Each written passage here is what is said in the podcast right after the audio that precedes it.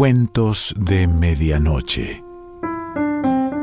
Hoy voy a leerte el comienzo de una novela titulada 1984. Pertenece a George Orwell. Y bueno, y si te engancha, después la buscas y la lees completa.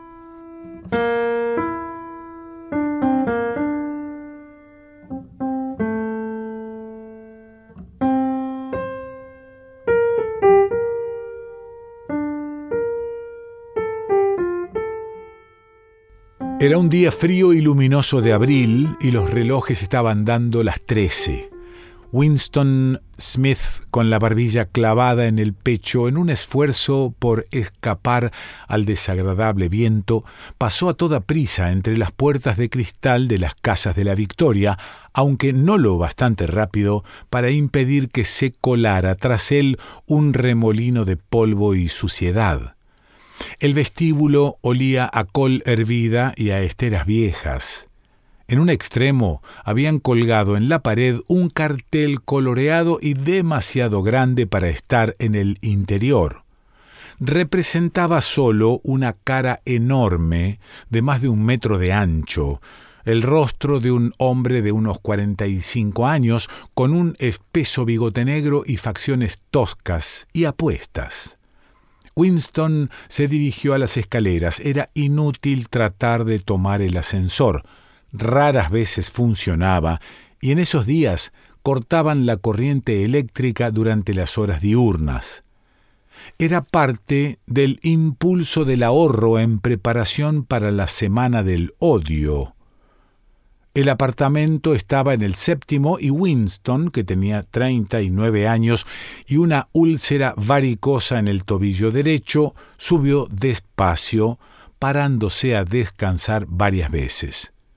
En cada rellano, enfrente del hueco del ascensor, el cartel con el rostro gigantesco le contempló desde la pared era uno de esos carteles pensados para que los ojos te sigan cuando te mueves. El hermano mayor vela por ti, decía el eslogan al pie. Dentro del apartamento, una voz pastosa estaba leyendo una lista de cifras relacionadas con la producción de hierro en lingotes. La voz procedía de una placa oblonga de metal parecida a un espejo empañado que formaba parte de la superficie de la pared de la derecha. Winston encendió una luz y el volumen de la voz disminuyó un poco, aunque las palabras siguieron siendo comprensibles. El instrumento, la telepantalla lo llamaban, podía atenuarse, pero no había manera de apagarlo del todo. Winston fue hacia la ventana, una figura pequeña y frágil cuya delgadez acentuaba el mono azul del uniforme del partido. Su cabello era muy rubio y tenía el rostro rubicundo y con la piel curtida por el tosco jabón, las hojas de afeitar embotadas y el frío del invierno que acababa de concluir. Fuera, incluso a través de la ventana cerrada, el mundo parecía frío. Abajo, en la calle, pequeños remolinos de viento formaban espirales de polvo y papeles rotos, y aunque lucía el sol y el cielo tenía un intenso color azul, todo parecía desvaído excepto los carteles que había pegados por todas partes. El rostro de los bigotes negros observaba desde todas las esquinas. Había uno en la casa de enfrente. El hermano mayor vela por ti, decía el eslogan, mientras los ojos oscuros miraban directamente a los de Winston. En la calle otro cartel rasgado por una esquina aleteaba al viento, cubriendo y descubriendo alternativamente la palabra Souseng. A lo lejos, un helicóptero volaba entre los tejados, se cernía un momento como un moscardón y volvía a alejarse describiendo una curva. Era la patrulla de la policía que se asomaba a las ventanas de la gente. No obstante, lo malo no eran las patrullas, sino la policía del pensamiento. Detrás de Winston, la voz de la telepantalla seguía hablando del hierro en lingotes y del cumplimiento del noveno plan trienal. La telepantalla recibía y transmitía al mismo tiempo. Era capaz de captar cualquier sonido que hiciera Winston por encima de un susurro muy bajo. Es más, mientras estuviera en el campo de visión dominado por la placa metálica, podía verle y oírle. Por supuesto, era imposible saber si te estaban observando o no en un momento dado. ¿Con qué frecuencia o con qué sistema la policía del pensamiento encendía la placa de cada cual eran puras conjeturas. Incluso era concebible que vigilaran a la vez a todo el mundo. Pero, en cualquier caso, podían conectarse contigo cuando quisieran. Tenías que vivir y la costumbre acababa por convertirlo en un instinto, dando por sentado que escuchaban hasta el último sonido que hacías y que, excepto en la oscuridad, observaban todos tus movimientos. Winston continuó de espaldas a la telepantalla. Era más seguro, aunque sabía muy bien que incluso una espalda podía ser reveladora. A un kilómetro de allí, el Ministerio de la Verdad, su lugar de trabajo, se elevaba blanco e inmenso sobre el lúgubre paisaje. Eso pensó con una especie de vaga repugnancia, era Londres, la principal ciudad de la Franja Aérea 1, a su vez la tercera provincia más poblada de Oceanía. Hurgó en su memoria en busca de algún recuerdo de infancia que le dijera si Londres había sido siempre así.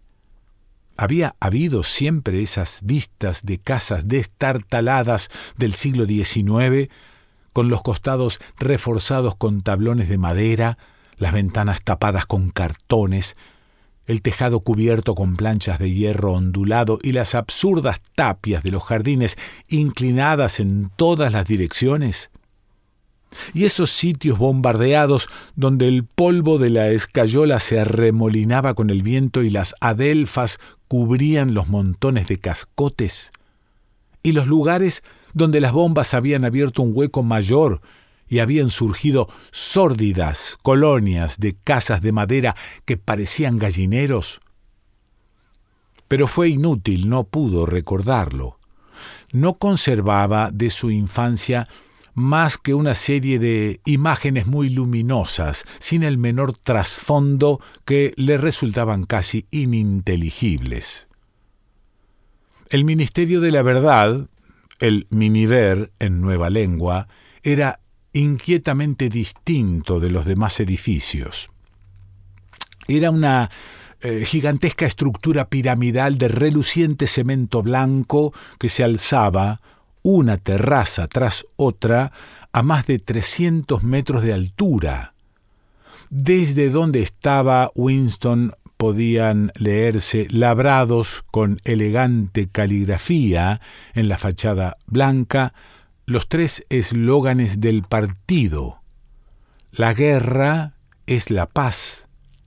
La libertad es la esclavitud. La ignorancia es la fuerza. Se decía que el Ministerio de la Verdad tenía tres mil habitaciones por encima del nivel del suelo y sus correspondientes ramificaciones bajo tierra. Desperdigados en Londres, había solo otros tres edificios de tamaño y apariencia parecidos. Empequeñecían de tal modo la arquitectura de los alrededores que desde el tejado de las casas de la Victoria se divisaban los cuatro a la vez eran la sede de los cuatro ministerios en los que se dividía todo el sistema gubernamental. El Ministerio de la Verdad, que se ocupaba de las noticias, los espectáculos, la educación y las bellas artes. El Ministerio de la Paz, encargado de los asuntos relativos a la guerra. El Ministerio del Amor, que se ocupaba de mantener la ley y el orden y el Ministerio de la Abundancia, que era el responsable de los asuntos económicos. Sus nombres en nueva lengua eran Miniver, Minipax, Minimor y Minindancia. El Ministerio del Amor era el más imponente, no tenía una sola ventana. Winston nunca había estado dentro, ni tampoco a medio kilómetro de él. Era imposible entrar allí si no era por algún asunto oficial, y aún así había que atravesar un laberinto de alambre de espino, puertas de acero y nidos de ametralladora ocultos. Incluso las calles que conducían a las barreras exteriores estaban patrulladas por guardias de uniforme negro, cara de pocos amigos y armados con cachiporras. Winston se volvió de pronto había adoptado la expresión de relajado optimismo que convenía exhibir ante la telepantalla. Cruzó la habitación para ir a la minúscula cocina. Al salir del trabajo a esa hora del día, había sacrificado su almuerzo en el bar del ministerio y sabía que en la cocina no había más comida que un mendrugo de pan moreno que tenía que guardar para el desayuno del día siguiente. Sacó de un estante una botella de un líquido incoloro con una sencilla etiqueta que decía Ginebra de la Victoria. Despedía un olor repugnante y aceitoso a licor de arroz chino. Winston se sirvió casi una tacita, hizo acopio de valor y se lo tragó como si fuera una medicina. Al instante su rostro se encendió y le lloraron los ojos. El licor sabía a ácido nítrico y al tragarlo uno tenía la sensación de que lo golpearan en la nuca con una porra de goma. No obstante, un instante después, se le calmó el ardor del estómago y el mundo empezó a parecerle más alegre.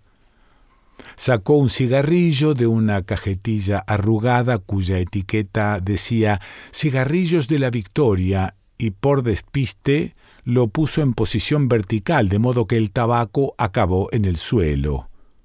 Con el siguiente tuvo más cuidado. Volvió al salón y se sentó a una mesita que había a la izquierda de la telepantalla. Sacó del cajón un portaplumas, un tintero y un grueso libro de notas con el lomo rojo y las tapas imitando el mármol. Por alguna razón, la telepantalla del salón ocupaba una posición poco frecuente.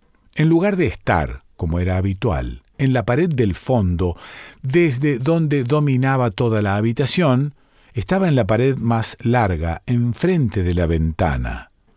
A un lado había un pequeño hueco donde estaba sentado Winston y que cuando se construyeron los apartamentos probablemente se concibiera para instalar una estantería.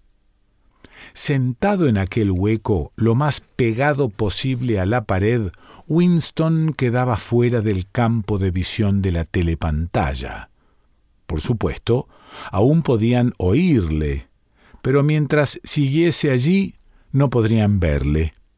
En parte era esa peculiar disposición de la sala la que le había sugerido lo que estaba a punto de hacer. No obstante, también se lo había sugerido el libro que acababa de sacar del cajón.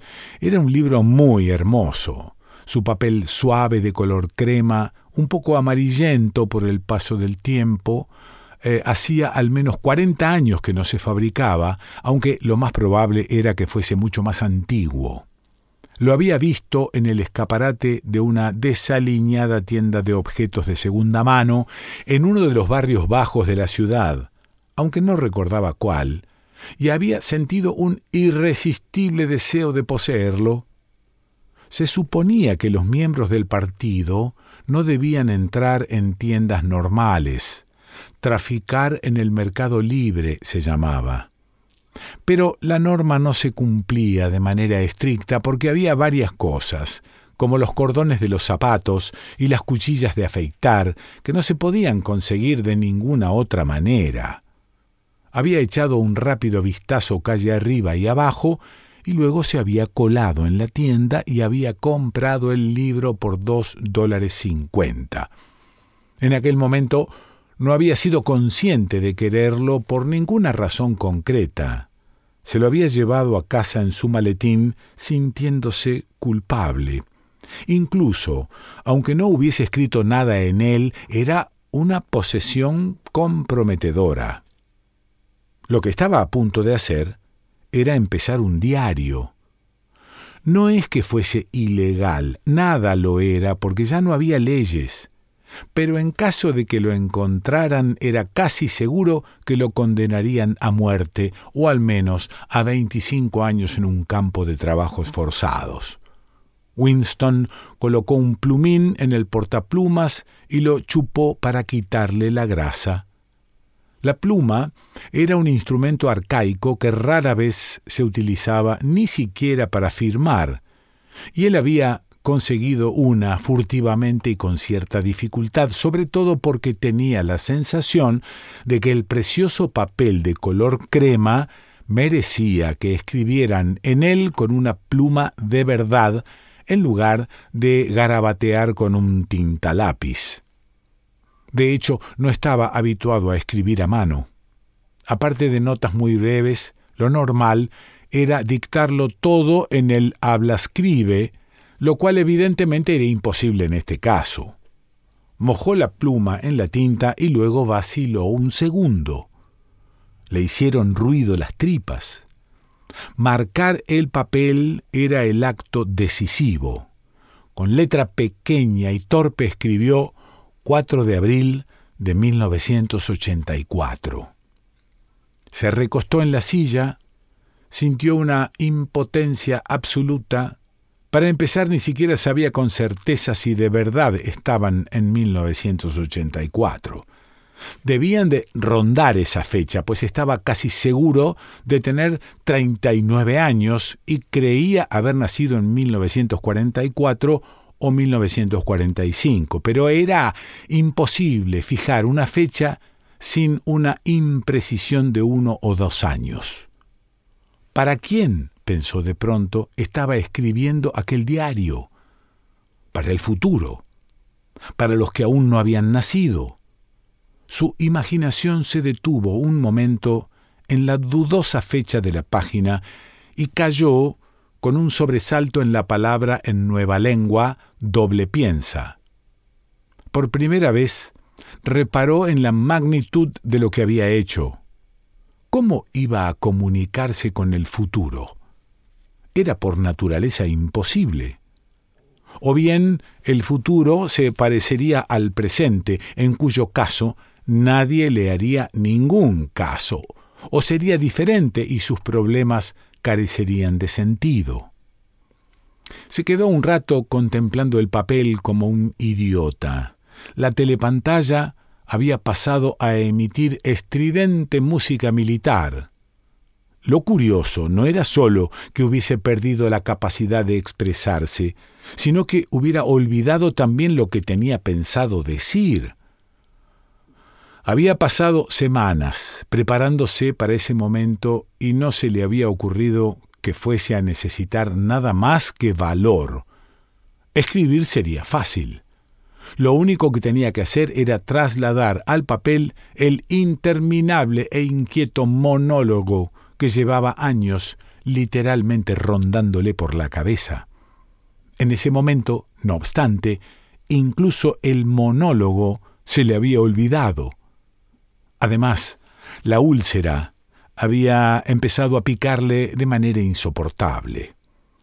No se atrevió a rascarse porque cuando lo hacía siempre se le inflamaba. Fueron pasando los segundos no era consciente de nada que no fuese la hoja de papel en blanco que tenía ante sus ojos, el picor de la piel por encima del tobillo, el estruendo de la música militar y la leve embriaguez producida por la ginebra. De pronto, empezó a escribir como llevado por el pánico, solo consciente en parte de lo que hacía. Con su caligrafía pequeña pero infantil, fue trazando líneas torcidas en la página y acabó desprendiéndose al principio de las letras mayúsculas y por fin de los puntos y aparte. 4 de abril de 1984. Anoche fui al cine. Todo películas bélicas. Una muy buena de un barco abarrotado de refugiados que bombardean en mitad del Mediterráneo.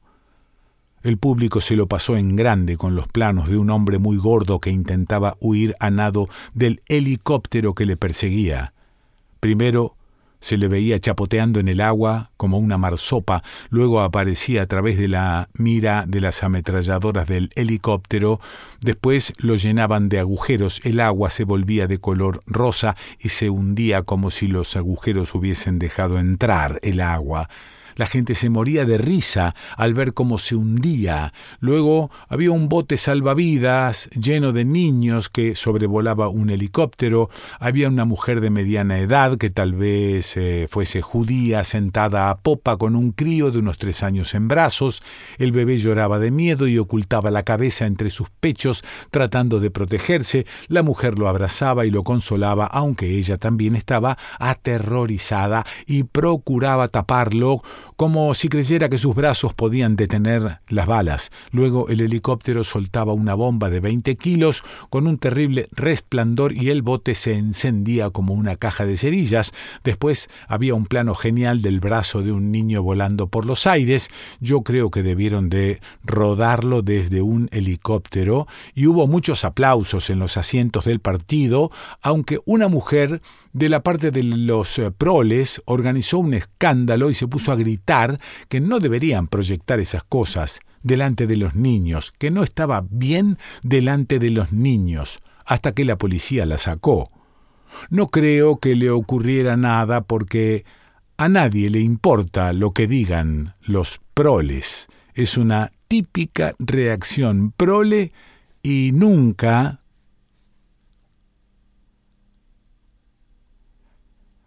Bueno, lo que te acabo de leer es eh, la primera parte de una novela, 1984, de George Orwell, y si te enganchó, búscala y léela completa.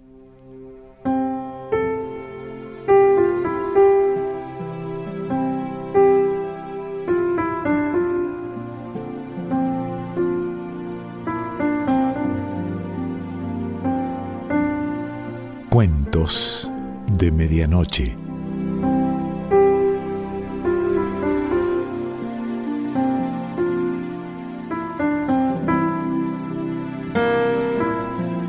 Selección Pancho Mondino.